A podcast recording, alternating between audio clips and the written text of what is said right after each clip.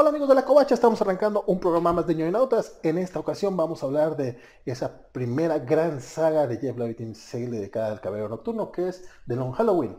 Mi nombre es Valentín García y estamos desde la casa de Isaac de la Rocha. Y pues vamos a echar el chisme al respecto.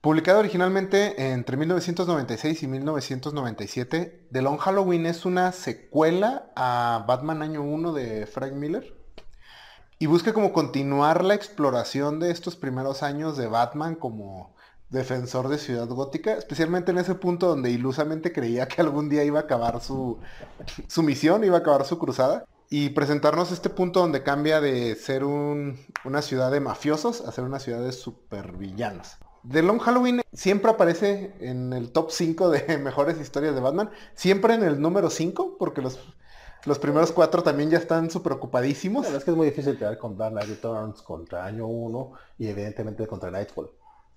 Sí, claro, Valentín.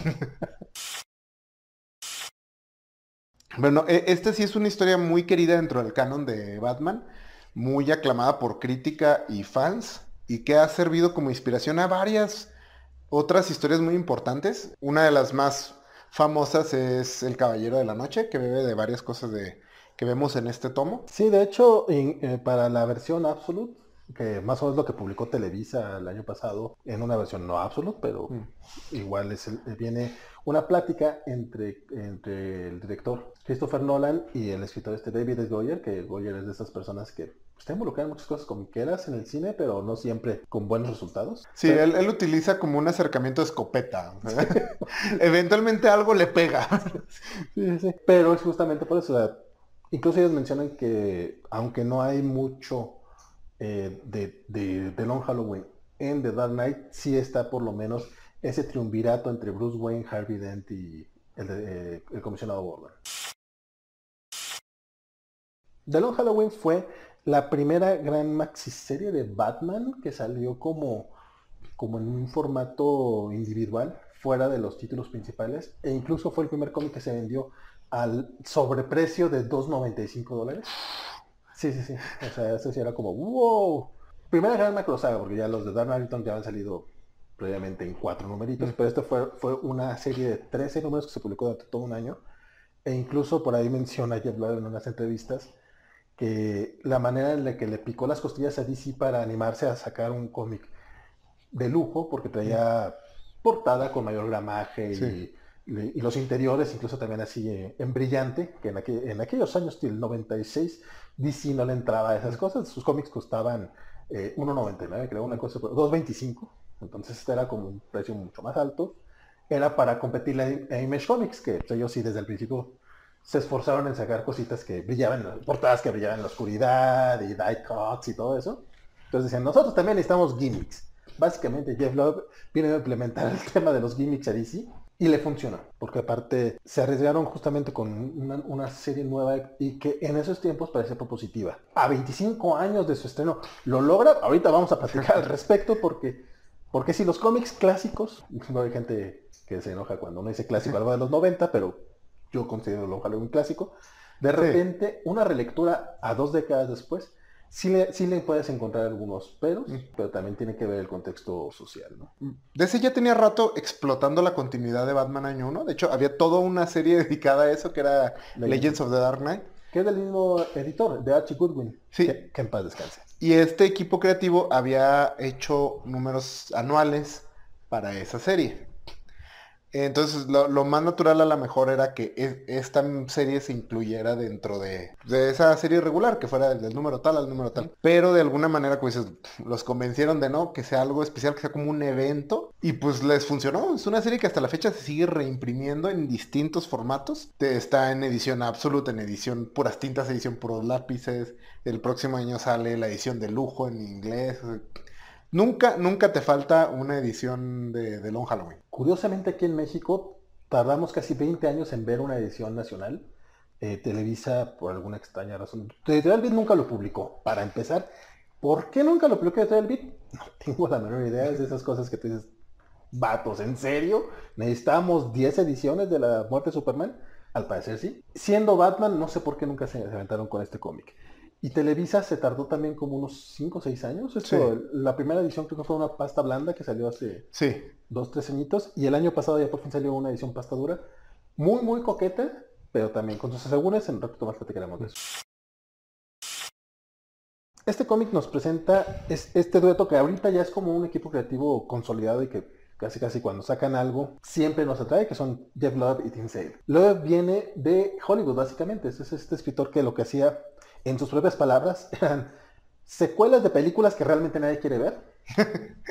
y que lo, llevaron a trabajar con Tim Sale, primero en una miniserie de Challengers of the Unknown, que, era, que no era como muy popular, pero al parecer a alguien le, le hizo ojitos. Y después tuvo una un arco, en, como mencionabas en Legends of the Dark Knight. La cosa es que para Jeff Lowe sí fue así como que, ah, o sea, él, pensaba que esa miniserie de los Challengers era debut y de despedida. Él ya no pensaba regresar a los cómics. Después se convirtió en ejecutivo de Marvel Studios en TV, en televisión, qué cosa curiosa. Sí, estuvo raro que eh, llegó de Hollywood a los cómics y luego volvió a salir y entró a Hollywood otra vez. Sí, básicamente. Pero, y, ojalá se quede en el lado de televisión, por favor. Pero la mejor que hizo con, un, también un muy joven, Tim Sale, creo que eh, pues sí nos llenó el ojo muchísimos. Y a partir de, de, Long Halloween, como que ya fue muy, muy común, de repente lo vimos, bueno, más o menos por las mismas fechas, publica Wolverine Gambit eh, Victims en, en Marvel. Después se avienta Superman for All Seasons, los colores de Marvel, que también es mm, otra de esas sagas multipremiadas. Y la, la, secuela de Long Halloween y el spin-off que es Catwoman When in Rome. Y de hecho, según yo, Team Sale solo trabaja con Jeff Loeb y tiene una miniserie con Darwin Cookie. Son los únicos dos autores con los que creo que lo he visto trabajar. Eh, también estuvo con eh, James Robinson en una miniserie llamada Blades, justamente en Legends of the Dark Knight. Mm. Esa, curiosamente, Beat sí la publicó aquí. Llegó en formato gratuitas. Ahí fue donde yo conocí a Tim Sale, de hecho. Pero sí, básicamente, como que después de esto hizo su mancuerna y, casi es, es su único trabajo. El largo Halloween. Largo Halloween básicamente es esta historia que abarca durante un poquito más de un año en la continuidad de, Batman, en la que están eh, persiguiendo a un asesino serial que tiene la particularidad de eh, atacar a mafiosos durante eh, días festivos. Y curiosamente no es el hombre calendario. Simultáneamente a la búsqueda de este asesino, la otra gran trama es que Batman, el comisionado Gordon, Capitán Gordon, perdón, antes de que alguien me corrija, y Harvey Dent han hecho un juramento para meter tras las rejas a Carmín Falcón, el romano de Roman, que es el gran capo intocable que te lo mencionan en cada número de Ciudad Gótica. También tenemos que hablar un poquito de, esa maña de, de, Jeff Love. Estas son como la lucha de, este, de estos tres personajes por derrocar a este gran capo que se ve, en este momento se ve como la persona que está como pudriendo a Ciudad Gótica, mientras tratan de detener a este asesino y cómo está cambiando el balance de poder en Ciudad Gótica con la llegada de cada vez más supervillanos y cómo los mafiosos reaccionan a esto. Bueno, o sea, yo digo, es un cómic de más de 20 años, yo creo que la gran mayoría ya se la sabe, ya lo ha leído, por lo menos ha visto reseñas. Hoy o a lo mejor se están esperando a la, a acción animada de este año, que ya para estas fechas ya va a salir la primera parte. Pero te late sí, bueno, ya dimos pues como el contexto general de la historia, la trama, la sinopsis, dar nuestra opinión sin spoilers y después ya irnos, aunque la gran mayoría, como tú, me decías, casi todos saben que es el origen de dos caras, pero hay dos que tres giros que a lo mejor les puede, pues hay gente que es muy sensible con los spoilers. Entonces, ¿te late? Va. Sobre todo porque son giros que no se ven venir para nada. para nada. Sí. M. Night Chamala se quedó pendejo cuando leyó esta cosa. Esa es parte de tu opinión realmente. Sí. Bueno, eh, ya dando así como mi opinión. Primero quiero dejar algo en claro. Me encanta este cómic, me gusta mucho de Long Halloween. Entiendo por qué está como en el canon de las historias de Batman. Creo que si eres fan del personaje es una lectura obligada. Pero esta vez que lo tuve que leer como con ojo crítico para el programa, sí tiene bastantes detalles que, que a lo mejor no había leído, no, no me no había notado, yo creo que esta es la tercera vez que lo leo, la última vez que lo leí yo creo que tenía, hace como 10 años. Entonces sí, ya, ya tenía rato que no, no, no me pasaba por este tomo. Sí tiene bastantes, no, no sé, detallitos que, que lo limitan a la grandeza. El, el cómic está aspirando a una grandeza que nomás no alcanza por una serie de problemas que creo que son hasta cierto punto repetitivos a lo largo de la saga y a lo largo de la bibliografía de Jeff Love. Fíjate que eso es muy cierto. ¿no? Digo, desde hace rato que él mismo, él mismo se definía como escritor de secuelas que nadie quiere ver. Y creo que eso es por... si fueran secuelas bien escritas, a lo mejor la gente sí quisiera verlas, aunque fueran secuelas. Sí, como Y- The Terminator 2. Y, por ejemplo, alguien Alien. ya había salido, Sí, claro, sí, sí. claro. La cosa con, con, con que Jeff Love es un escritor muy corto. No es que sea particularmente malo, pero tampoco no, no llega a ese nivel en el que lo tenemos en general. Y de repente cuando lees su Hush o, o lees su Ultimatum, entiendes que realmente ese era el nivel, pero por alguna razón el arte de Tim Sale Lol. nos engaña al punto de que le creemos Sí que es grandeza. más. Sí, y aparte, esta historia en específico sí pedía más. Sí se necesitaba el toque de otro tipo de escritor. Uno más sutil para empezar. Fíjate que yo pensé que nos ibas a pelear por eso, porque yo también llegué con esa conclusión. Me alegra mucho ver que de repente, ok, entonces no es nomás que yo no de hater. No, no, no, sí. Yo por eso qui- quise dar esa aclaración. Me gusta mucho Alon Halloween, o sea, lo leí y me encanta. Pero no puedo ignorar, eh, a base de ser intelectualmente honesto, no puedo ignorar este tipo de cosas. Afuera de cámara eh, hice el chiste de que eh, este es un guion mediocre a lo mejor. O, o- es que se van a enojar. Pero no, este es un guion mediocre y básicamente vamos a tomar como que el dibujante es el director.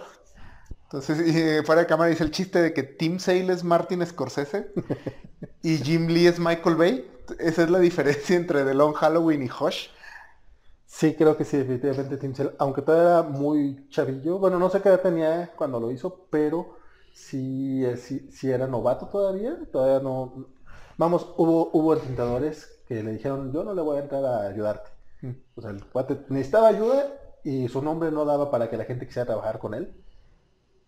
Después de Long Halloween todo el mundo quiso trabajar con él y la verdad, a lo mejor por eso después ya sea su taco y nada Sí. más trabaja con cierta gente, ciertas personas, lo cual ayuda mucho a Jeff Love en su carrera.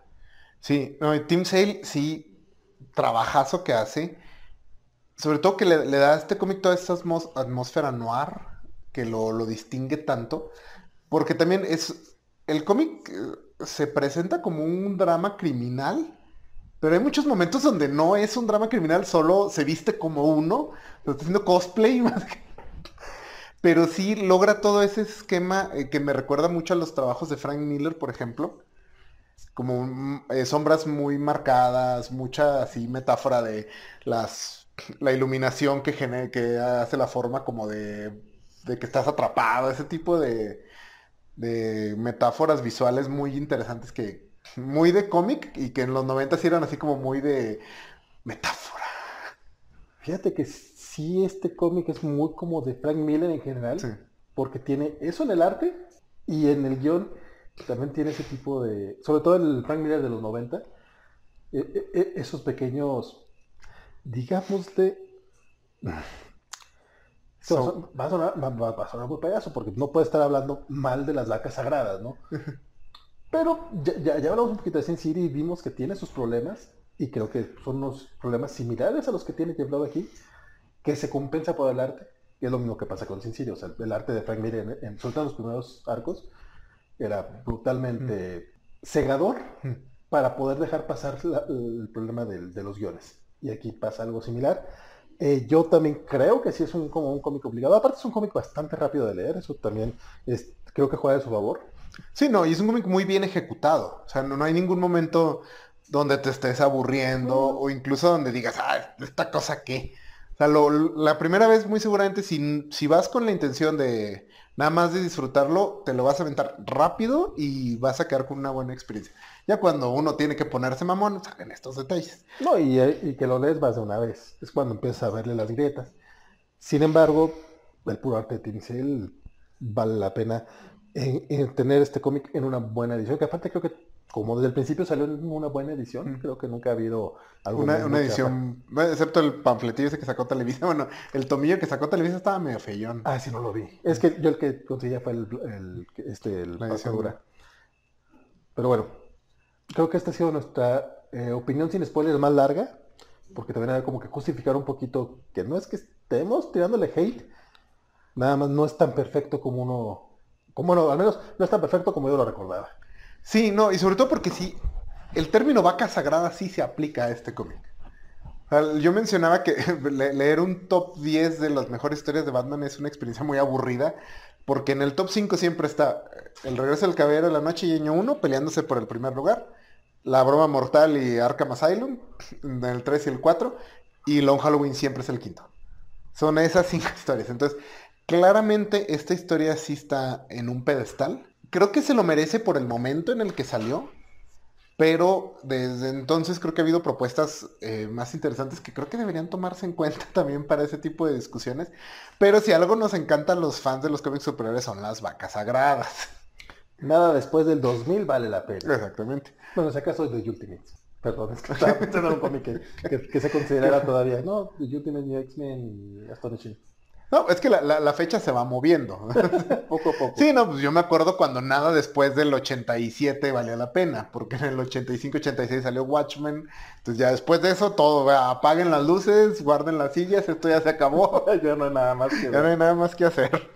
Dicho esto, pues ahora sí, vamos como Gordon Tobogán para dar con spoilers.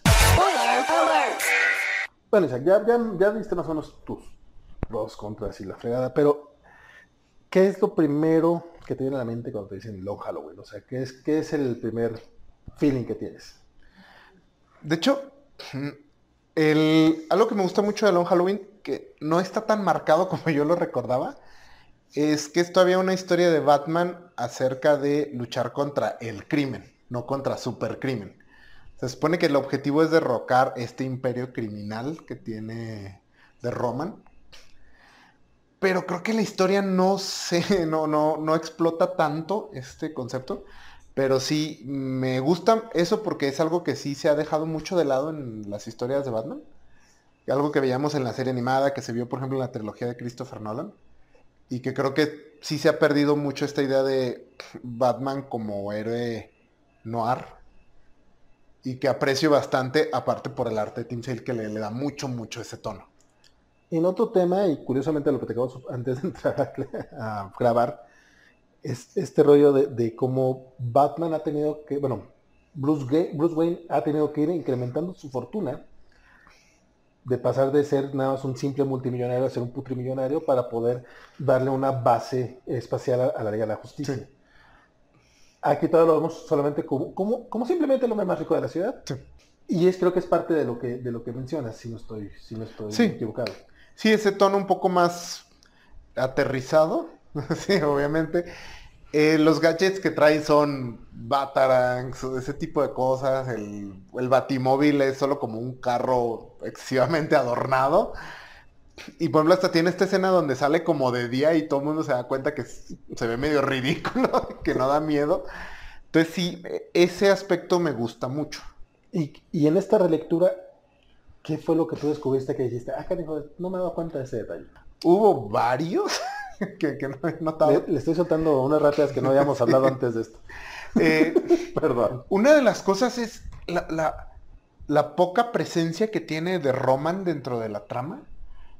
Eh, Falcón te lo pintan como, como básicamente como el Kimping. Y de hecho lo comparaba mucho porque es una figura muy similar, pero mientras que Wilson Fisk en todas las historias de Daredevil siempre es como una presencia constante, intimidante. Aquí Falcón no lo vi así. No me da la impresión de que realmente es esta fuerza que está corrompiendo a la ciudad y que si lo derrocan ya al, grado de que Bruce Wayne, bueno, Batman, siente que si logra esto se puede retirar. Y no me dio esa impresión, ¿no? No se me hizo este ser así tan omnipotente. Pero también no será que ya está en un punto en el que está en sus últimos días o sea, realmente esta historia, durante todo este año que transcurre en continuidad, tú lo mencionaste, estamos viendo también como el paso de, de los, de la simple mafia a los supervillanos, y como que ella va perdiendo poder, incluso, pues incluso sus rivales, este, ya de repente Maroni, que era como el segundo capo del- de, la, de la ciudad, ya empiezan a quererle quitar el mando. Su hermana también como que de repente parece que en cualquier momento lo, lo puede matar, Mm. porque pues al parecer no es tan... eh, No es tan intocable como constantemente nos dicen que es. cada que lo presentan a él, y luego también a la, a la hija Sofía eh, Falcone Giganta, porque, porque pa- pa- parecía es enorme y le pareció que era muy sutil ponerle el nombre Giganta. Este, tiene, tiene, tiene esto Jeff Love. No sé si es justamente porque el cómic era mensual, entonces no se sentía tan repetitivo y a la hora de leerlo como en un formato novela gráfica es cansado. O a lo mejor era su intención de hacerle a la Stan Lee de repetir ciertas cosas para después darle un girito al final que Stan solía hacerlo mucho, era como parte de sus, de sus gracias. Pero sí, es esa manera de escribir. Ah, Bueno, pero volviendo a, la parte de los mafiosos. Te preguntaba lo del ¿qué, qué parte no habías visto, porque yo había algo que yo no había notado y lo quiero mencionar. La cantidad de referencias al, al padrino son brutales. Al final voy a hacer, voy a dar la lista de las que yo me di cuenta, según yo hay muchas más, pero las que yo caché. Desde la primera página, de hecho, el- la primera página es Bruce Wayne diciendo I believe in Gotham City, que es el primer diálogo del padrino, tal cual. I Sí, y hasta el encuadre es como el mismo. Sí, están en, aparte están en la boda de un familiar del italiano. Sí. y o sea, es, al principio es homenaje, Sí. se entiende, está bonito. De hecho, al principio se hizo bonito. Ah, mira, no me había fijado, qué bonito. Y estaba escuchando a Bonacera decir, I believe in America. Pero de repente son frases sacadas del contexto nomás para meterla. eh, y de sí, me, me llevó a causar, un po- a causar un poquito de conflicto. Porque a veces más que homenaje parecía como un... Vamos a utilizar los diálogos porque quedan chidos. De hecho, específicamente la de Yo creo en Ciudad Gótica, ese momento es el donde queda más fuera de contexto de todas las veces que la usan. Porque la vuelve a decir Batman y la vuelve a decir el comisionado Gordon. No recuerdo si Harvey Dent la dice. Pero todas las veces que las dicen ellos queda muy bien. Excepto en esa primera página. O sea, está muy raro el discurso que da Bruce Wayne. Y está muy raro que abra como con esa frase. Pero tenían que demostrar que a quién iba el homenaje. Se me hace muy curioso que en las entrevistas que vienen en el tomo eh, menciona otras otras referencias, menciona otra- otras inspiraciones este Jeff Loeb y al final dice, ay, también ah, eh, mu- mucho del padrino en su novela y en su película. Y es como, güey, te plagiaste de la película. O sea, hasta cómo muere Luigi Marioni, es, Sí. como, es como se muere Vito Corleone. O sea, Sí, el, el escenario es igualito. Es el, la La ropa. la- sí, es cierto, hasta la ropa es la misma. Sí, sí, sí, o sea, digo, no está persiguiendo a, sus, a su nieto, pero pues sí se muere dentro de un frutal. Tú dices, güey, ok, va. Razón por la que tengo aquí a mi Vito. y creo que par- parte del problema es que agarra estos personajes creados por Frank Miller, que le podemos, puedo criticar lo que quieras a Frank Miller, y lo hago, pero sabía escribir mafiosos, y creo que Jeff Loeb no lo sabe. O sea, sí se nota que aquí está tratando de jugar algo donde no donde no le, no le toca, pues. No sé si es nada más. Si, si no, si no sabían que a lo que lo que estaban haciendo iba a perdurar, que también puede ser cierto. Pero sí, sí, eso me pareció muy triste. Sí, te- estoy de acuerdo. Siento que me gustaría que este cómic fuera más la épica criminal que me está diciendo que es. Y que todo el mundo cree que es. Porque sí tratan todo este tema del- eh, de cómo se está desmoronando este imperio criminal. Te lo dicen. Exactamente, entonces te lo dicen en conversiones, pero no lo estás viendo.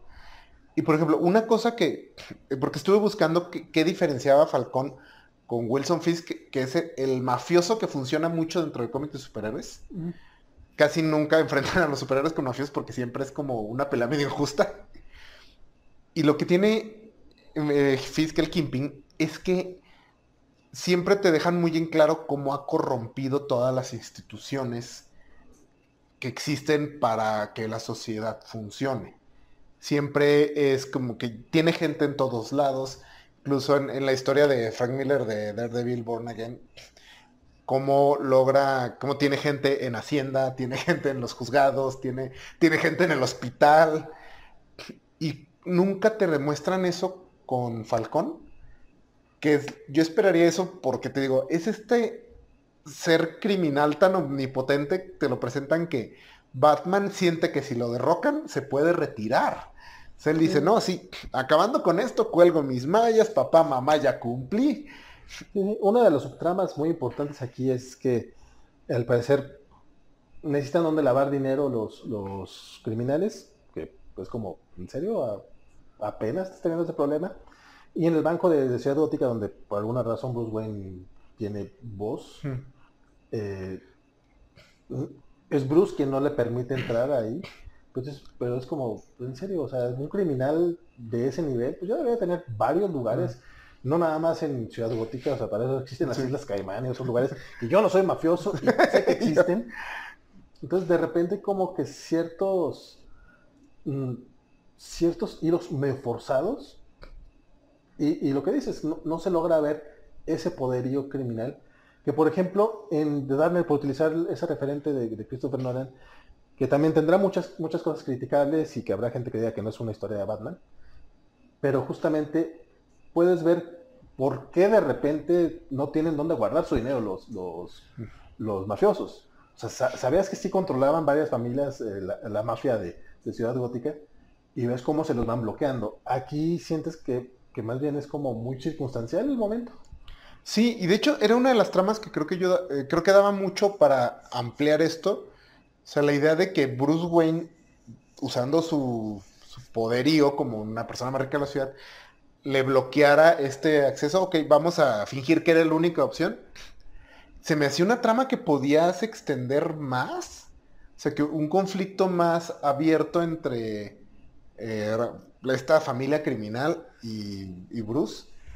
Y cómo esa desesperación de no poder lavar tu dinero hace que los mafiosos suban como su nivel. Que por ejemplo, nuevamente es lo que pasa en The Dark Knight. Gordon, Harvey Dent y Batman dicen, no, vamos a pegarle con toda la mafia. Y la mafia reacciona eh, como que rompiendo ya las reglas del juego y empezando a, ponerse personal en el asunto. Que es algo que aquí siento que no pasa más que con Harvey Dent. o sea, la mafia se le deja ir bien gacho a Harvey Dent. O sea, James Gordon, no, hay pedo. El Bruce Wayne, bueno, vamos a mandar a Poison Ivy a que le, que le lave el cerebro un mes, que parece que eso no tiene como nada de consecuencias para Bruce. Deja tú, no solamente no tiene consecuencias, es como Poison Ivy nunca descubrió que Batman era ah, porque lo tuvo un mes. Que ese es un tema muy específico del, de forzarlo a que sean 10 festivos. Mm. Que más adelante hablaremos específicamente de eso, pero básicamente es la bronca. O sea, de repente tienes este gimmick de que van a ser ataques en 10 festivos y por lo tanto tienes que esperarte ciertos días de continuidad. O sea, tienes que, tienes todo un Long Halloween. Aparte, la historia comienza, no empieza en Halloween, empieza en junio. junio. Entonces estamos hablando que son más de 13 meses. Y no todas las líneas tienen sentido que tarden tanto. O sea, sí, algunos casos, eh, sobre todo juicios, se llevan esa cantidad de tiempo. Pero no sé, como que maten unos mafiosos, así como cada mes. Es como, yo creo que los matan más seguido. O sea, aquí no me, no me digas que los del cartel no los matan De hecho, tardaríamos mucho en darnos cuenta que hay un asesino serial de mafiosos aquí en México. Sí, o sea... O sea, ¿cómo los distingues? Pero bueno, vamos a creer que, aunque Ciudad Gótica está, está podrida, es, sí llama la atención cuando matan a un par de mafiosos. aparte, eh, en esa ciudad tienes al Joker. Entonces, o sea, porque para el, como el segundo asesinato ya le llaman asesino serial y ya salen tanto en los periódicos que el Joker está celoso. Es como, ¿en serio? sí, son esas cositas que pienso que va. Que de todas maneras, es cómic de superhéroes, estamos acostumbrados a dar ciertos saltos de fe, va, le entro a tu a tu gimmick de mensual y todo eso, pero hay otras cosas en las que no puedes entrar. Eso, eso de Poison Ivy creo que es uno de los de los cabos sueltos más raros, porque aparte no, no es nada más que Bruce Wayne haya estado bajo el control de Poison Ivy durante un mes. Ella iba a la casa de la, mansión Wayne, estaba ahí Alfred. Sí, Alfred como nunca la vio. o sea, Bruce tenía eh, todo un matorral en el pecho. O sea, le, crecía, que, aparte esa parte gráfica está muy padre, hay que reconocerlo. Eh, pero tú dices, no es normal eso, o sea, de hecho cuando iba a las juntas del banco, a Bruce le salen este, ramas de las mangas, o sea, nadie decía, qué exóticos, está bien que es, está bien que es Millonarios, ya es como son. Sí, pero creo que eso no era la moda. Di- Dijo que es la última moda en París, y yo qué le voy a decir. Puede Es ser, el que pero- firma los cheques, yo no lo voy a cuestionar. No sé, o sea, de repente sí había unos saltos por el gráfico que tenías que dar, este, o sea, que va a ser chido, pero en tu historia no funcionan del Mm. todo. Y creo que eso es, o sea, si nos fuéramos casi número por número, que no va a ser el caso, pero de repente sí es como, güey, esto no funciona tanto. Incluso el hecho de, de crearte un nuevo villano, cuando ya tienes el nombre calendario, que originalmente ese era el plan, fue cuestión de, del editor, de Archie Goodwin, que les dijo, no, no, ¿sabes qué? Vamos a crear otro. Dato cotorro, el villano se llama Holiday, y en la edición de Televisa le llaman Festivo. Mm, eh, entiendo, los traductores se la tenían complicada. Es complicado. Yo sí lo voy a dejar en inglés, chicos. O sea, le dicen Joker, No es cierto. le dicen Poison Ivy, que no le digan Holiday. Holiday. Pero bueno. También, bueno, eh, el, el uso del hombre calendario también está muy extraño porque en serio, en serio querían hacer el silencio de los inocentes con él. Pero no funcionó. No, no, no, no, no funcionó para nada porque, porque sí, a- sí atina más o menos a la identidad. O sea, por ejemplo, sí, porque el, el- el hombre calendario sí, por ejemplo, de- deduce lo de que eran dos asesinos y que era un hombre y una mujer. Pero no, ¿por qué? O sea, nunca te dan un trasfondo de que sea como un psicólogo genial o algo así. O sea, no tiene como mucho sentido. ¿Y por qué le dejan tener todas las hojas de calendario en su... No, no solamente tiene todas las hojas.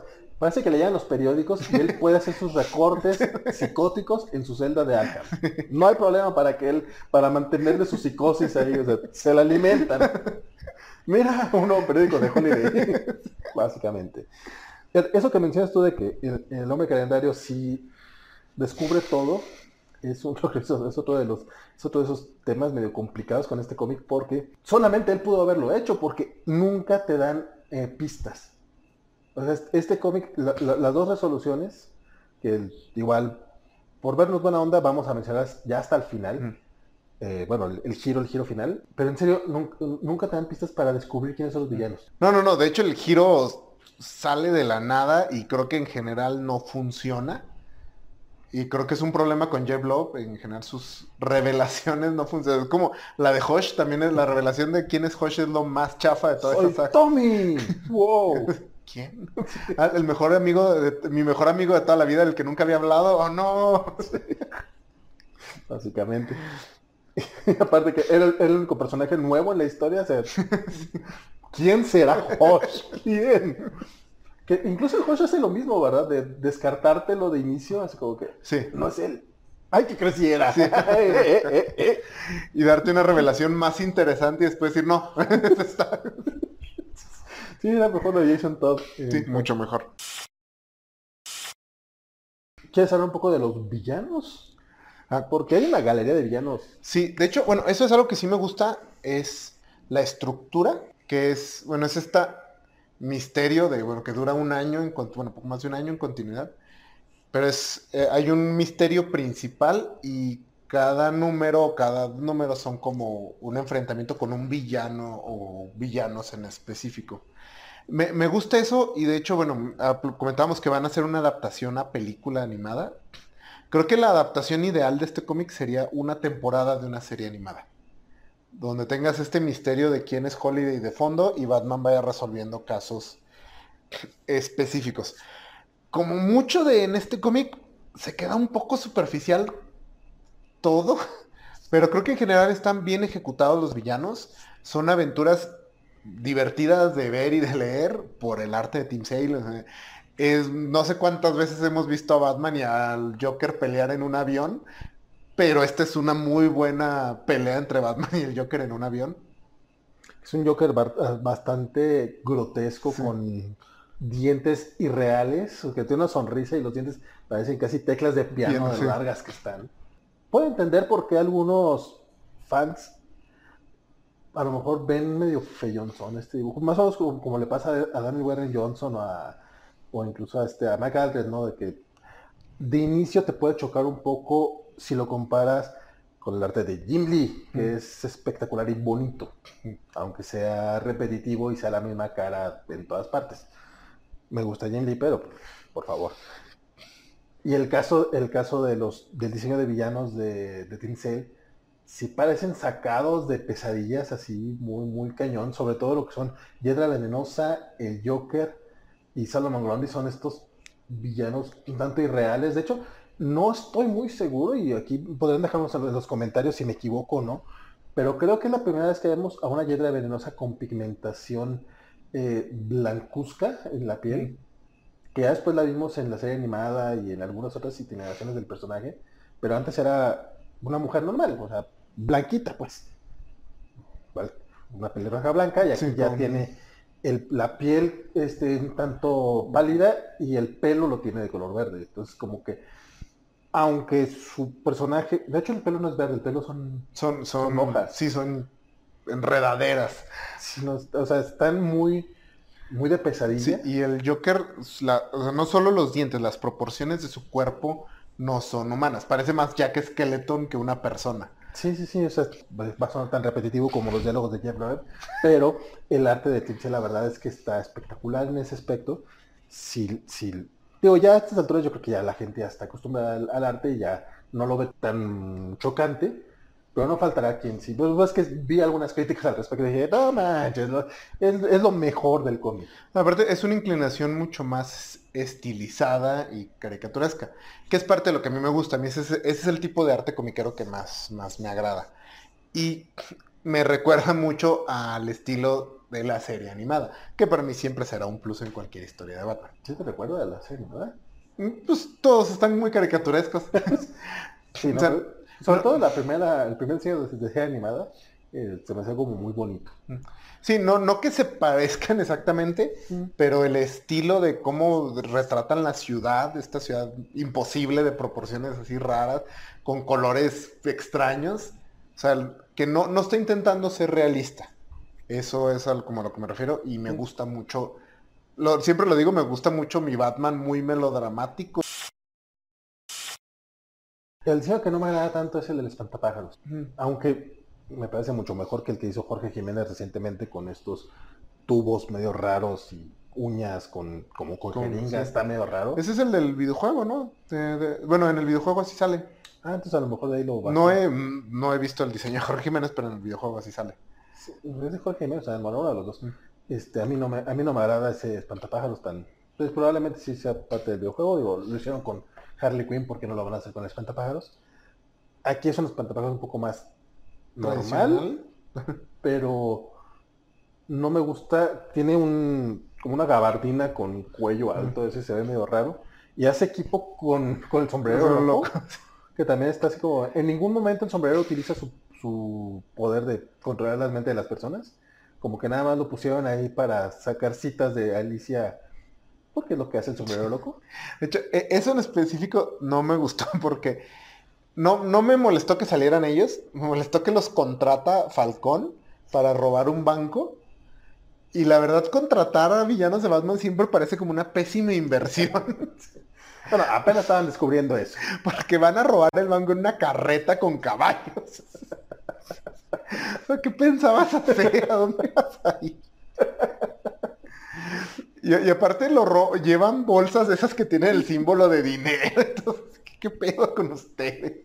Pues es parte del encanto. Que eso sucede durante el Día del Padre.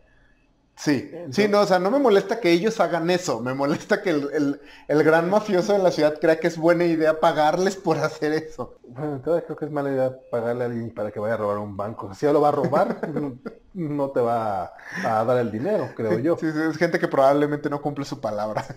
Pero eso se puede justificar un poquito por la desesperación de Falcón de... Bueno, sí, para ese punto su imperio ya estaba como medio derrumbándose. Al parecer, es lo que nos dicen. Que, la verdad parece ser un imperio muy de cristal, porque si te matan cuatro, eh, cuatro goons, o sea, cuatro achichincles, se me hace muy triste que, con eso se caiga tu imperio. Sí, porque le, matan al sobrino que él había intentado matar hace como tres meses.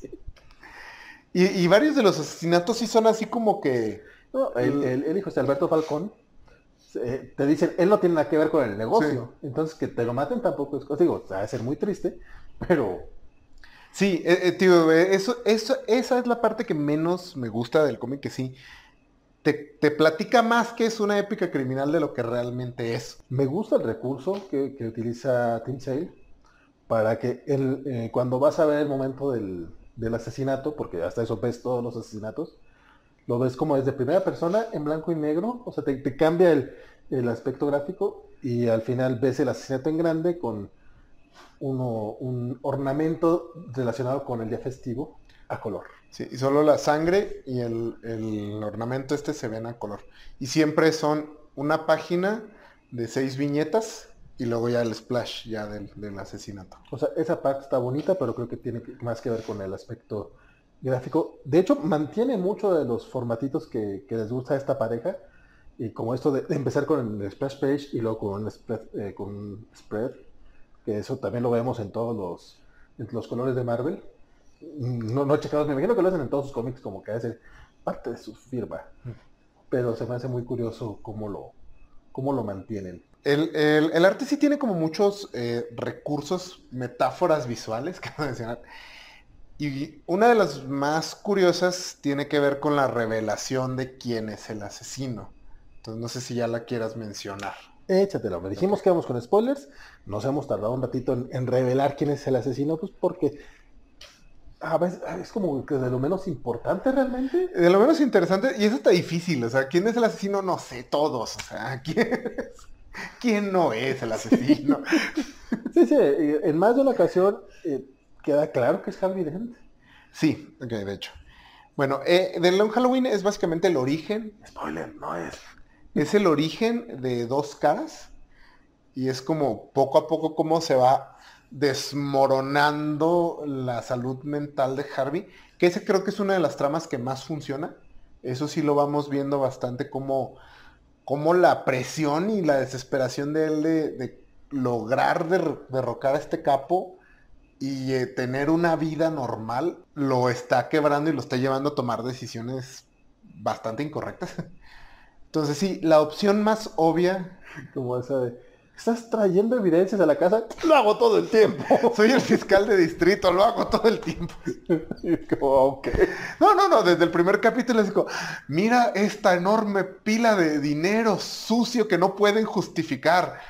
Vamos a quemarlo. pero no es evidencia, sí, pero vamos a quemarlo.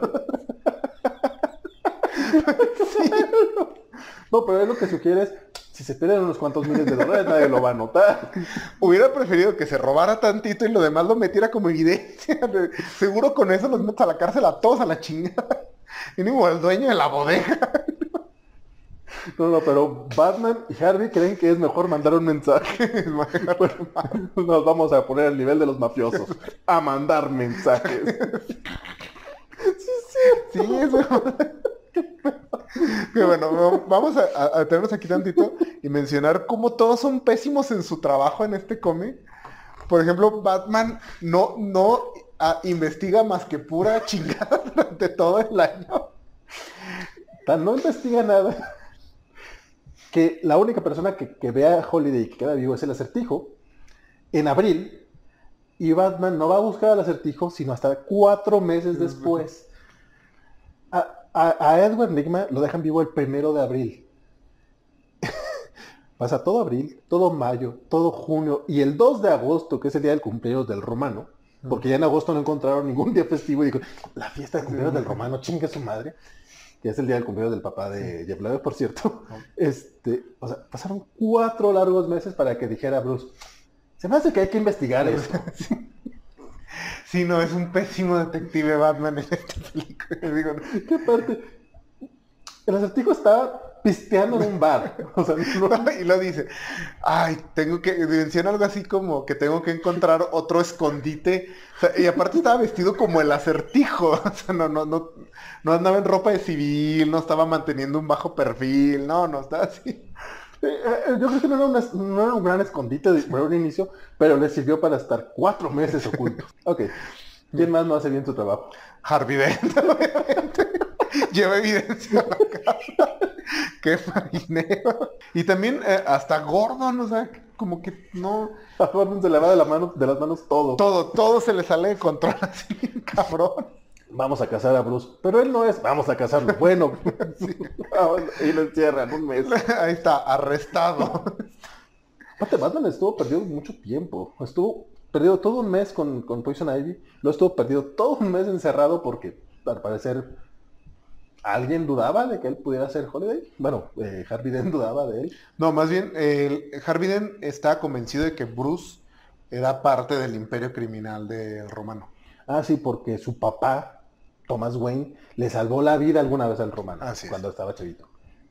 Sí, que Imagínate toda la gente que salvó, de- de- toda- era un doctor, o sea, él le salvaba la, sal- salvaba la vida a todo el mundo.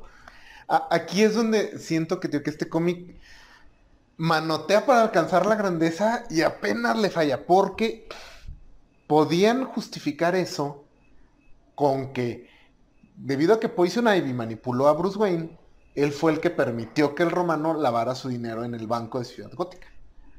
Entonces, ahí tenías una razón para que Harvey Dent lo mandara a juicio. Pero eso no lo mencionan, ¿verdad? No, no, eso, esa no es la razón por la que lo mandan a juicio. Lo puede haber mencionado, ¿no? Un, un diálogo nada más. Sí, o sea, te digo, el, el cómic eh, es... eh, lo, lo hemos estado criticando muy duro y tal vez más duro de lo que me gustaría, pero es porque el cómic en serio se acerca mucho a ser así una obra maestra, pero sí hay momentos así como que ya casi, ya casi, ay, fallé. Eh, eh, aquí sí voy a, ser muy sincero. Yo no lo noté, esto fue, lo leí en una crítica, no con quién lo, escribe, pero justamente en el caso del acertijo. El acertijo, él, aparece en el, mes de abril, en el April's Fool. El romano lo contrata, porque contrata, al parecer ese güey contrata a todos los villanos de Batman, este, para ver, para que descubra, para que diga, ah, tú eres, tú eres una- tú eres el del acertijo, entonces tú dime, ¿quién es Holiday? Y ya se avienta sus, sus rollos y le dice, pues, el, Holiday es Carmen Falcón y el güey está tan loco, ¿no? Y lo, lo sacan a la calle, así vilmente lo tiran a la calle, se le acerca Holiday y le dispara, ta, ta, ta, ta, ta, ta, ta, y le deja toda una silueta de balas este, alrededor de él, porque lo deja vivo, porque como es el, el Día de los Inocentes, es el único día que, que no mata a nadie. Pero el arma de Holiday te dejan clarísimo durante toda la... que es, es- es- una pistola de, de punto 22. Es, Sí. una, es una pistola chica, que tiene seis balas. O sea, este güey tuvo que pa, pa, pa, pa, car- cargar otra vez. Y entonces ese rato el acertijo se quedó así. Para- eh, parado, parado, paralizado, para, para que le hicieran la silueta alrededor. Tampoco te lo- No, sí, sí le había notado que era absurdo. Lo que no había pensado es eso, que, que tuvo que recargar. ¡No te muevas! ¡No te muevas! espérame, espérame. O sea, es- eh, yo, yo la neta. Nuevamente, si lo estás leyendo, si no es comedia, si te estás divirtiendo, porque es divertido, a lo mejor dejas pasar esas cosas. Pero sí está muy baboso. De, de hecho, en general, Holiday es una pinche máquina usando su pistola 22. Porque hace unos desmadres, hace unos mataderos. Que en el mismo cómic te dicen varias veces que es una, que es un arma bastante pequeña, Sí, que, que- que no sirve tanto, que es ideal para personas pequeñas o, o- o mujeres. De hecho, es bastante misógino en ese aspecto. Pero, y ahorita hablamos del- del- del- de las mujeres del cómic, porque también quiero mencionarlo. Pero sí, sí es como, güey. sí, no, porque hay, hay varios de los asesinatos que son masacres. O sea, que llega a un lugar y mata a seis personas. Hay uno donde están en un auto, no me acuerdo, creo que cuatro de los matones, y lo- les llueven balas de calibre 22 que explota el auto. O sea, Bulsa y se queda pendejo para usar. Pero bueno, lo que sí es que lo que también te dejan muy claro es que usa varias armas. Entonces a lo mejor llevaba, no sé, utiliza dos al mismo tiempo. Parece- no sé. Eh, sí, sí, es de esas cosas medio raras. Aparte, ok, no, también es parte del, parte del gag, parte del, de estar leyendo una obra de ficción y las casualidades que se dan. Pero justamente cuando te mencionan, ah, sí, es que manda a hacerlas a alguna parte, justamente se matan a esa persona. Es como 365 días del año y justamente ahora que lo estamos mencionando es cuando van a matar. Es que no te habías dado cuenta antes que eran custom made. Pero, pero tú quieres mencionar algo re- respecto al gráfico de Holiday. Ah, sí. Bueno. perdón, perdón, este. No, no, no. Básicamente de eso se trata este programa. Tangentes graciosas. Entonces, bueno, el- la, al final se revela que Holiday eran tres personas. Dos, ¿no? Tres personas. A ver, pues. Aquí viene. Ay, El, bueno, La revelación primera es que el, el asesino era Alberto Falcón, el hijo del romano, que al parecer finge su muerte porque quería convertirse como en algo más grande que su padre, porque su padre nunca lo dejó formar parte como de la mafia. No, no, y aparte, porque él cumplía años el día, de San, el día de San Valentín, entonces ese día, que era día festivo, el romano siempre estaba ocupado. Sí. Es como, grow up. Pato niño rico, pobre. Pero, Eh, sí, que también Alberto es una nada de personaje. Sí. Y, y al final lo nada más revela que está como súper psicópata y sueña con así con la grandeza. Y después también nos revelan que Harvey Dent era también Holiday. Bueno, lo de Harvey no queda muy claro.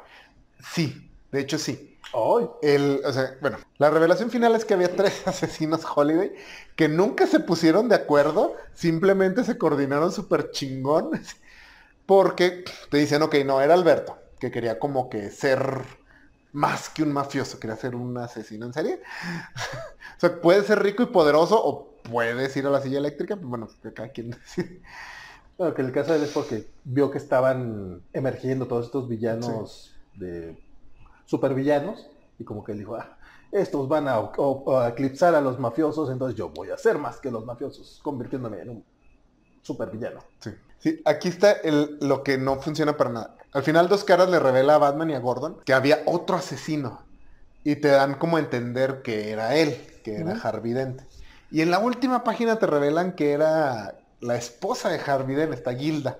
Y, te, y ella dice en los diálogos, la que el primer asesino Holiday era ella. Ella creo que comete los primeros tres homicidios. Y luego Harvey ah, bueno, comete los primeros tres homicidios porque quiere que su trabajo, su esposo tenga menos trabajo y pase más tiempo con ella. Hasta ahí tiene sentido que maten mafiosos. Sí. Pero el cuarto homicidio, que es el de Alberto, ya lo comete Harvey Dent. ¿Sí? Sí, o sea, O sea, está la mención esta de que llega mojado aunque usaba sombrero. Sí, te dan a entender que eh, eh, ella empieza y en un punto Harvey simplemente dice, no, pues ahora yo voy a cometer estos asesinatos y ella deja de cometerlos, pero no, no te dejan claro por qué Alberto no lo matan o si él finge su muerte y para regresar al final, pero sí te dejan claro que al parecer Alberto únicamente mató a, a Maroni, fue el único que, que mató, y todos los demás fueron Harvey o su esposa los que cometieron los asesinatos. Y esto no tiene nada de sentido. Bueno, de, de entrada el hecho de cómo te lo plantean que es, eh, que es Gilda en Navidad, o sea, se espera como tres meses para hablar al respecto con una ropa que está quemando o algo así. Entonces está- también está bien random ese detalle. Eh, está bien llama que se haya hablando sola, diciendo, ah, sí, yo hice esto, hice esto. Pero tampoco dice claramente que ella mató, ¿no? Sí, no, sí dice que ella empieza. O sea, para mí sí quedó como muy claro, pero nada está claro en ese misterio. Ah, y, y lo que me refiere, a partir del momento donde la, te dan a entender que Harvey Dent empieza él a cometer los asesinatos, siempre, siempre lo dibujan con la mitad de la cara oculta en sombras. Es, mm, creo que inicia en Año Nuevo. A partir de ahí, todos, todos los números, cada vez que sale Harvey Dent, tiene la mitad de la cara oscurecida en sombras. Como para darte a entender que ya, ya, ya es malo. ¿Ese va a ser el plan original? De hecho, es uno de estos casos donde siento que se enamoraron demasiado del misterio. Porque era muy obvio que Harvey Dent era el asesino. Pero era muy obvio porque tenía sentido. Ok, a lo mejor no es lo más emocionante que descubras quién es el asesino desde el principio. Pero una revelación que tenía mucho sentido al final. Pero como que dijeron, no, yo sí quiero un misterio así que digan, wow. No, pues que incluso lo, de Alberto Falcón, que es más o menos lo que mencionábamos de Jason Todd, en, la- en las pocas apariciones que tiene al principio, si bien no hay una razón para creer que pueda ser asesino, sí te lo plantean muy en tu cara de que, mira, él es rarito. Es- Está súper sospechoso el personaje. Sí. Hay un momento donde como que está como la escena y hay una viñeta de la cara de Lásico. Sí, sí, sí. O sea, tú dices, es, es co- es como cuando Mero Simpson dice, lo único que tienes que hacer es que el, que el, que el villano mueva los ojos de un lado a otro para saber que, que tiene algo raro, ¿no? Y al final del capítulo los Simpson sacan un perrito y el perrito mueve los ojos. Ah, así es, o sea, es- no sabes qué es, pero sabes que este es malo porque te lo dibujaron así. Entonces, lo de Alberto como que estaba ahí y en Año Nuevo te lo quitan del, del lugar y estamos hablando que es Año Nuevo, febrero, marzo, abril, mayo, junio, julio, agosto. Son, son ocho números todavía sin mención de que Alberto pudiera ser el asesino. Para de repente decir, ah, sí fue. Sí. No, y aparte, porque te da a entender que Alberto ya solo, él, él solo mata a, a, a Maroni. Maroni. Entonces, ¿qué estuvo haciendo todo este tiempo? ¿De quién se ocultaba? Sí, ¿de quién se ocultaba? ¿Dónde se ocultaba? O sea, por muy raro que sea, seguramente te gusta vivir en el penthouse de tu papá. Y varios de los asesinatos solo tienen sentido si los comete Harvey Dent. Por ejemplo, el del forense, que al parecer él podía eh, identificar que no había matado a Alberto o podía descubrir que era Harvey Dent. Pero también pasaron seis meses entre la muerte de Alberto y cuando matan al forense. Nadie aquí hace su trabajo, ya dejamos claro eso. Al parecer el forense tampoco. No, no era burócrata. No me ha llegado la solicitud, no, no vienen triplicado y sellada, yo qué quieren que haga, así no se puede trabajar. Este cuerpo que, que recogimos no es el de Alberto. ¿De quién es? ¿Quién sabe? Entonces, tuvo que haber un cuerpo. sí, sí, entonces, aquí hay dos opciones. O Alberto pasó todo este tiempo cazando gente que podía descubrir que no lo habían matado, o, Ha- o Harvey Dent estaba cubriendo sus huellas, porque también mata al que hace las pistolas y mata a la hermana del romano cuando va a investigar los archivos del, ¿Del forense? del forense.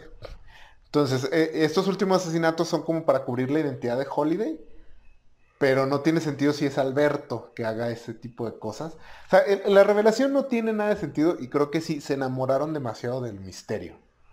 Creo que la, la- la respuesta ma- más obvia era la más interesante. Ya sea Alberto sí se deschavetó, porque pues, seguramente que te críe un capo criminal no es, no te deja lo más sano del mundo. Pregúntale a Michael. ¿Corleone? Sí. Ah, ok. O. Alfredo, Alfredo Sofía más. Chula de familia. El, o que era Harvey Dent. Cualquiera de las dos parecía una buena opción, pero no las dos, y menos con el elemento de Gilda agregado. No me gusta, creo que es lo que más, más falla dentro de la trama. Porque aparte tienen todas estas cosas que, por ejemplo, usa un arma 22, que queda con el hecho de que la obsesión de dos caras con el número 2. Ah, la parte del 2 con Harvey Dent llega a ser hasta, hasta aburrida, así. En cada número dice dos veces, dos tiros, dos... Sí, ya sabemos que es dos caras, hombre. Ya. Sí, has- hasta en Batman, que es Billy D. Williams, sabemos que él va a ser dos caras. De, de inicio está chidito, es como, ah, sí, yo sé que este va a ser ya... Es muy repetitivo su chiste. Perdón.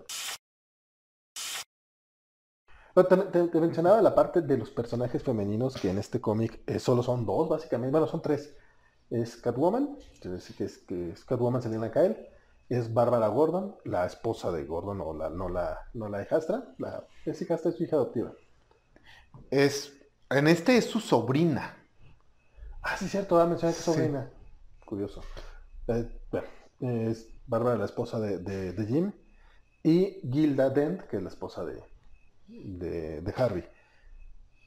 En ningún momento los personajes femeninos son más que comparsa de los masculinos. Eh, cuan- los pocos momentos que tienen a solas eh, Gilda y Bárbara es para hablar de Harvey y de Jim. Entonces es como un poquito, digo, nuevamente han pasado 25 años. Sí, siempre son como, tu, tu, tu marido trabaja un chingo, ¿verdad? Ay, el mío también. Sí, sí, es como, no tienen otra vida, aparte estas pobres mujeres. Es nomás un, la pequeña mención de que a 25 años, ese tipo de cosas ya no envejecen tan chido.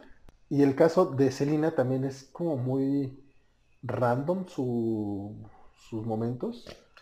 Es- Eh, eh. aparece de repente para ayudar a... Bueno, no es para ayudar a, a Batman, realmente es por todo el, el- todo, todo el pasado que tiene con, con Carmen Falcón, que se ve en When in Rome. Sí, ese es un, un problema muy grave con, con la subtrama de Catwoman, que aquí solo entra y sale de la trama y tiene una relación nada desarrollada con Bruce Wayne. O sea que ¿A Selina es novia de Bruce? sí, parece que es como medio serio el asunto, a pesar de que no se ven como durante dos meses cuando Poison Ivy lo tiene enloquecido. No, en general parece que solo se ven días festivos también aquí. Sí. Y casualmente también es cuando ve a Catwoman.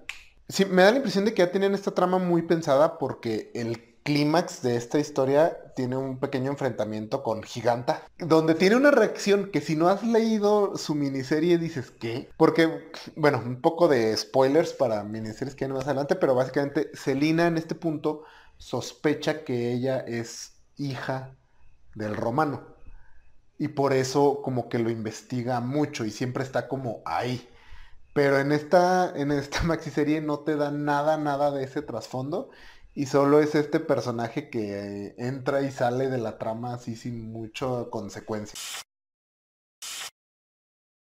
y, en esas como escenas que, se ve que el escritor quería mucho, mucho meter, pero no estaba seguro cómo, es al final cuando Dos Caras recluta a todos los villanos que han salido en la miniserie, más el pingüino, pero sin el hombre calendario.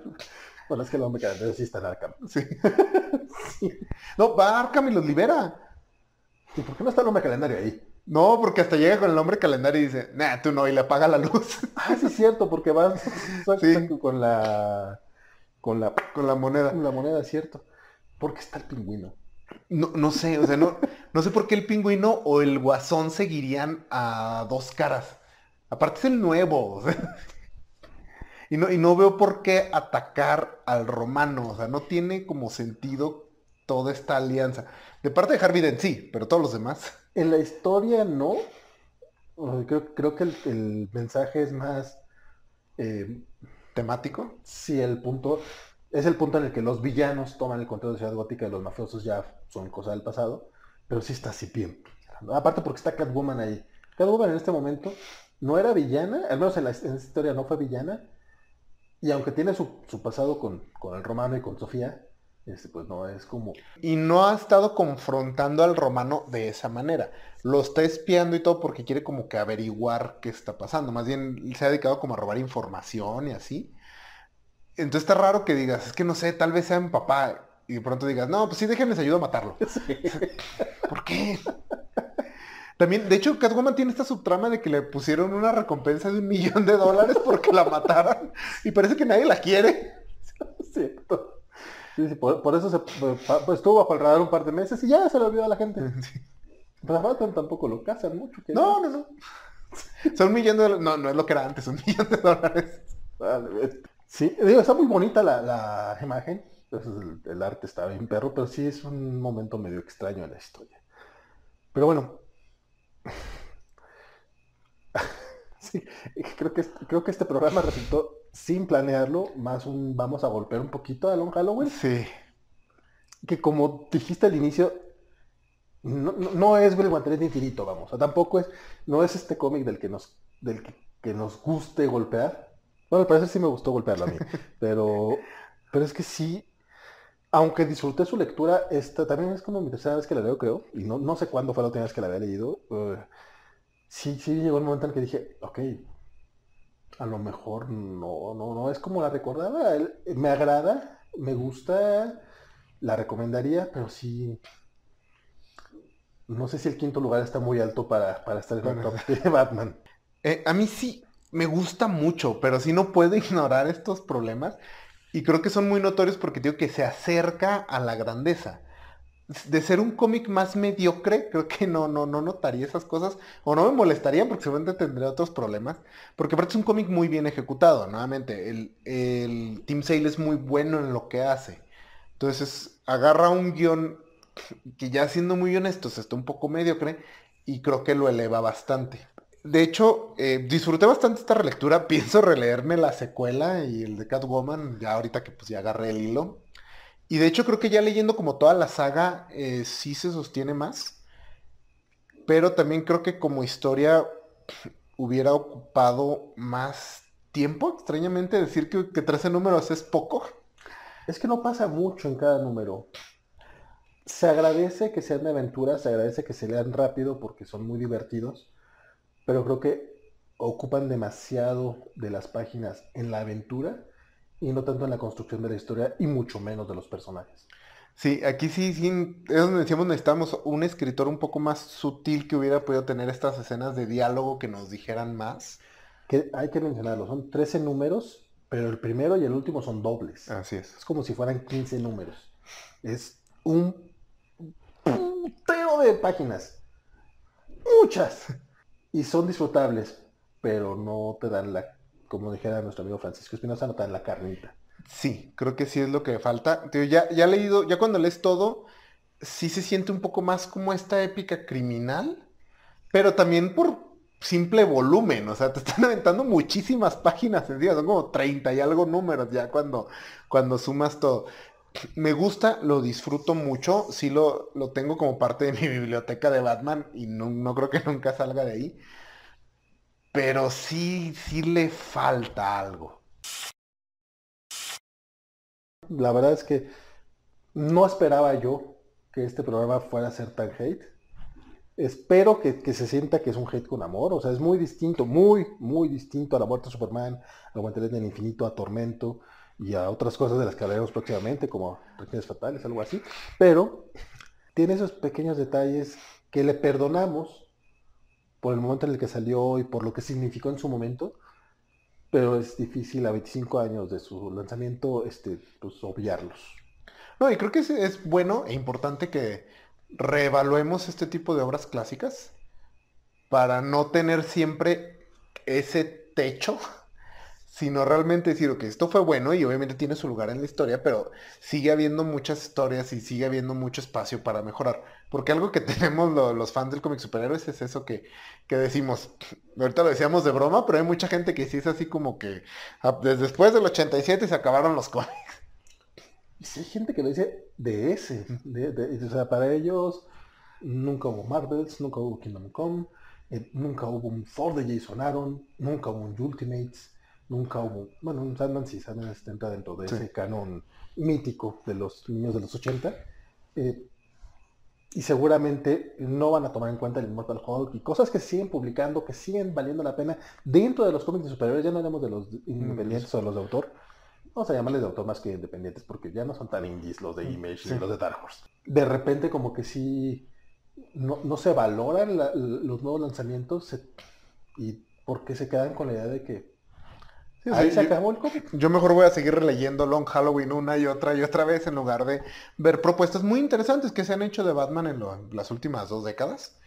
Entonces, ¿Cuáles, ¿Cuáles mencionarías tú así de flashazo? Mencioné dos de Batman que consideres que pudieran topearle a Long Halloween o a lo mejorarla.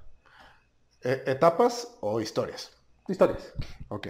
Eh, para mí, la, la, de Black Mirror, de Scott Snyder, y los 16 números de Batman y Robin de Grant Morrison. Esas dos me, me encantan. De hecho, en general, yo le recomendaría todo lo que hizo Grant Morrison y todo lo de Scott Snyder hasta All Stars Batman. All Star Batman no me gusta tanto, pero todo lo que hizo con Jock y con Greg Capullo. Pero, por ejemplo, esas dos historias me encantan. Creo que llevan al personaje a lugares interesantes. Y creo que también vale la pena mencionarlas dentro del canon. Yo la verdad es que no tengo un par hacia la mente, pero yo sé que tú eres una fan de Batman.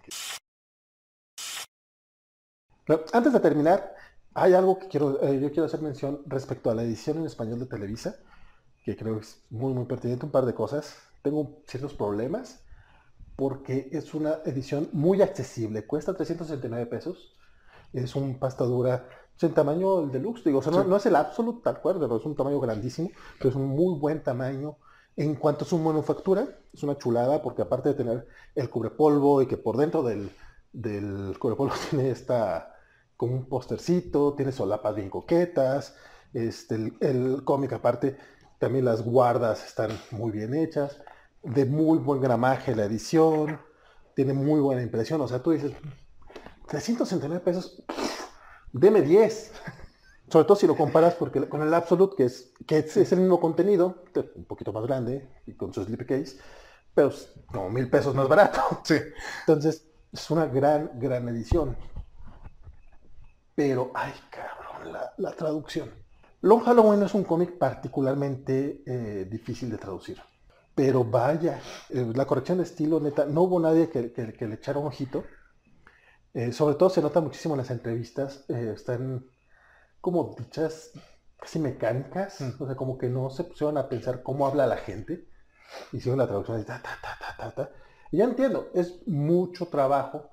Y si las cosas no han cambiado en Editorial Televisa desde que todavía nos querían y yo tenía un poquito de información cómo eran las cosas adentro.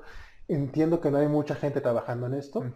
Entonces de repente es como, son tortillas, güey, trabájale. No porque no les gusten los cómics, a la gente que está adentro les gustan los cómics, los, los aman. Pero no tienen el tiempo para revisar. Y terminas con un producto que podría... Eso es una buena analogía de Long Halloween. Algo que podría ser una grandeza excepcional, termina siendo mediocre por la falta de, atención al detalle. El único que voy a mencionar es, es este momento en el que Jeff Loeb recuerda, bueno, menciona la importancia de este cómic en su vida y dice, si no, si no, si no hubiera habido Long Halloween, este, yo sería más gordo y viviría en Hollywood. No, y seguiría trabajando en Hollywood. Y eh, Jeff Loeb eh, viviría en su casa y sería gay. Y tú dices, ¿what? ¿Por, por- por qué la orientación sexual de este muchacho tendría que ver aquí? No? O sea, tranquilo, o sea, no tiene nada de malo, pero, pero ¿por qué le vas a cambiar la orientación sexual solamente por... No, seguramente, no me consta porque no tengo la edición absoluta en inglés, seguramente se refería a la acepción gay de ser feliz Mm. Que es, que es la traducción original de, de gay. Pero aquí a, a Televisa como que no se le ocurrió revisar si sí se refería a la orientación sexual a otra. Estoy casi seguro que no se refería a eso. A menos de que esté equivocado, nuevamente, si, si vieron alguna equivocación o tienen algún tema que, que respetarnos, por favor déjenlo en los comentarios, se los, los vamos a leer todos. Pero no solamente es ese detalle, hay varios que la verdad es que tampoco estamos aquí.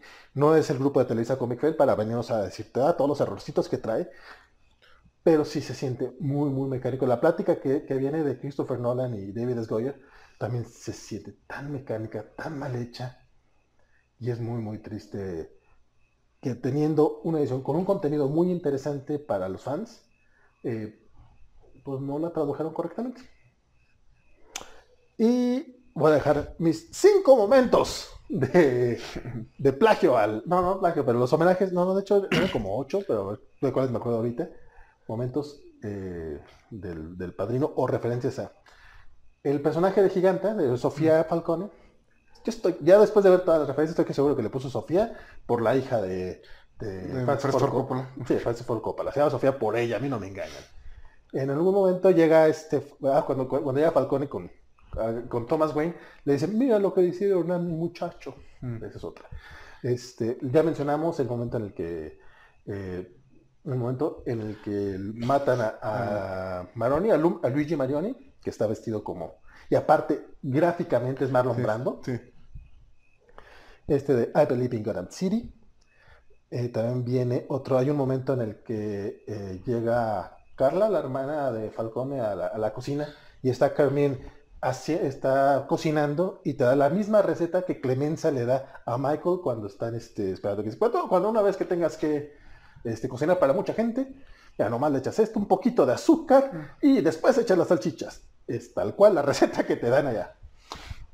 Cuando están en la boda, de que también es nuevamente como el principio de, Del de- padrino. del padrino, Harvey Dent llega a anotar las placas de los automóviles que están afuera de los invitados, porque son mafiosos obviamente. En la, película El Padrino es el FBI quien llega a anotar las placas y que es cuando este Sony los manda a golpear y le rompe una cámara a uno. Que tú dices, güey, esos de esos momentos en los que de repente ya me empecé a preguntar, ¿por qué aquí estamos apoyando a los criminales? Uno debería estar apoyando al FBI que está buscando a los criminales, pero no. Uno apoya a Sony. Sí, rompe la cámara. Bueno, aquí es Harvey Dent, al que le rompen la cara por, por andar este, anotando lo- los, los- las placas criminales.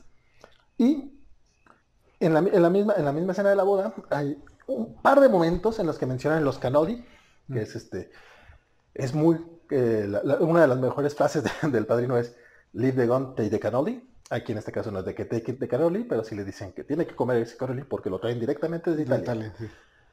Este, en el, en el número 11, llega un momento en el que llega Carla a reclamarle a, a Carmine Falcone y le dice, Carla, eres mi hermana y te amo, pero, en la misma frase que dice Michael a Fredo. y por último, el ajuste de cuentas que tienen con, con Harvey, que es este momento en el que le avientan la, el, el ácido en la cara, coincide con el momento en el que eh, Carmine está soplando las velas de su cumpleaños Ah, ese momento es buenísimo. es muy bueno.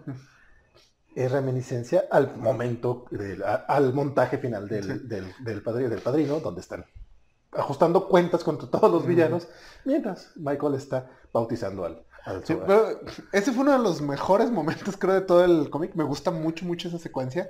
Y aparte, creo que justificaron muy bien, dentro de lo forzado que es toda esta dinámica de los holidays, creo que el cumpleaños del romano es el que mejor usan. Porque sí, ese momento que es como su regalo, el quemar a- al fiscal de distrito, que es pésimo en su trabajo, pero de alguna manera está destruyendo su organización. Esos son los que yo caché. Según yo, hay por lo menos unos 20 más. Es que había alguien que mencionaba que había, como, que había dos docenas.